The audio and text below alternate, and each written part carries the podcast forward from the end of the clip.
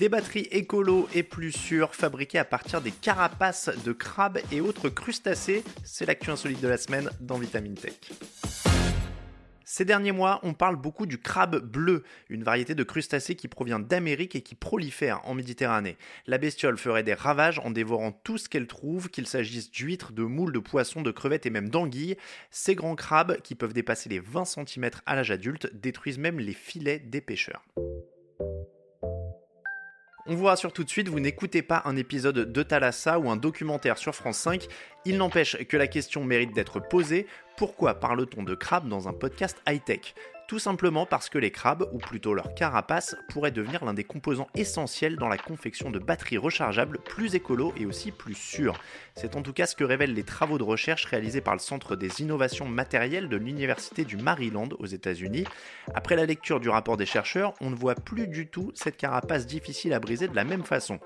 Comme pour d'autres crustacés, le solide blindage du crabe est constitué d'un composant essentiel appelé chitine. Ce n'est pas une marque de bière des Hauts-de-France, mais un biopolymère que l'on trouve aussi dans la carapace de certains insectes et la structure des champignons en plus des crustacés. C'est de lui que vient la solidité de leur exosquelette. Et ce n'est pas une découverte puisque ce composant existe déjà sous une forme commerciale pour la cosmétique, l'agroalimentaire ou encore les pharmacies. Transformée, cette substance porte alors le nom de chitosane et on la produit essentiellement à partir des carapaces de crevettes.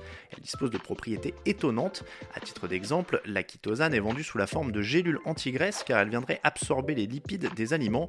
Au final, même si ce produit magique ne fait pas vraiment perdre du poids, contrairement à ses promesses, il permet de réduire le mauvais cholestérol. Mais encore une fois, quel est le rapport avec la high-tech? On y vient. Sachez donc que cette même chitosane, issue des carapaces des crabes, peut être modifiée pour obtenir un gel en l'immergeant dans une solution aqueuse d'acide acétique et ce gel peut servir en tant qu'électrolyte d'une batterie. Rapidement et pour éviter d'ouvrir un manuel de physique, rappelons que dans une pile, l'électrolyte liquide permet de transporter les ions de l'anode à la cathode. Lors de leurs expérimentations, les chercheurs ont pu constater qu'avec ce type d'électrolyte mélangé avec du zinc, la batterie disposait d'un rendement énergétique qui se maintenait à 99,7% même après 1000 cycles de recharge et de décharge. Avec leur prototype, cela correspondait à environ 400 heures de fonctionnement, mais surtout, en raison de sa nature, ce gel de chitosane peut se dégrader naturellement au bout de seulement 5 mois. Lors de leurs expérimentations, les scientifiques ont ainsi constaté qu'il ne restait pratiquement que les résidus de zinc. Bonne nouvelle, ils ont pu être récupérés pour être recyclés.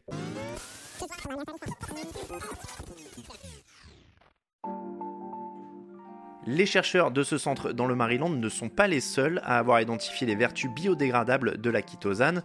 D'autres scientifiques avaient utilisé cette substance pour créer des protections semblables au polystyrène biodégradable. Outre ce côté écologique, ce type de batterie dispose d'un autre atout et pas des moindres, elle est moins dangereuse. Alors que les batteries lithium-ion sont connues pour leur capacité à surchauffer et même exploser ou s'enflammer dans de rares cas, cette batterie est 100% sûre, ses composants ne sont ni corrosifs ni inflammables Autrement dit, aux oubliettes les flambées de Tesla et les smartphones qui brûlent les cuisses. Et puis il y a aussi la question du prix de fabrication, alors que les fabricants ont des difficultés d'approvisionnement pour le lithium, ce qui fait mécaniquement grimper son prix, celui du zinc reste contenu et celui de la chitosane est carrément faible. C'est d'ailleurs ce que précise Liang Binghu, le directeur du centre de recherche de l'université de Mylands. Dans son communiqué, il explique que la chitosane peut être obtenue simplement à partir de déchets de fruits de mer que l'on trouve sur notre table. Quand on sait que pour le seul lac du Canet en Occitanie, on a ramassé depuis janvier 14 tonnes de notre cher crabe bleu, cela donne une idée de la capacité de stockage que cela peut représenter. Alors bien sûr, il est aussi possible d'utiliser la carapace des homards, mais c'est un peu plus cher. C'est tout pour cet épisode de Vitamine Tech. Si ce podcast vous plaît, n'hésitez pas à nous retrouver sur vos applications d'écoute préférées pour vous abonner et ne manquer aucun épisode à venir. Cette semaine, j'en appelle aux auditeurs et auditrices qui nous écoutent sur Deezer. Vous êtes nombreux et nombreuses à nous avoir rejoints cet été. Pour être sûr de continuer de nous suivre tout au long de l'année, pensez à vous abonner à Vitamine Tech et à nos autres podcasts. Pour le reste, je vous souhaite à toutes et à tous une excellente soirée ou une très bonne journée et je vous dis à la semaine prochaine dans Vitamine Tech.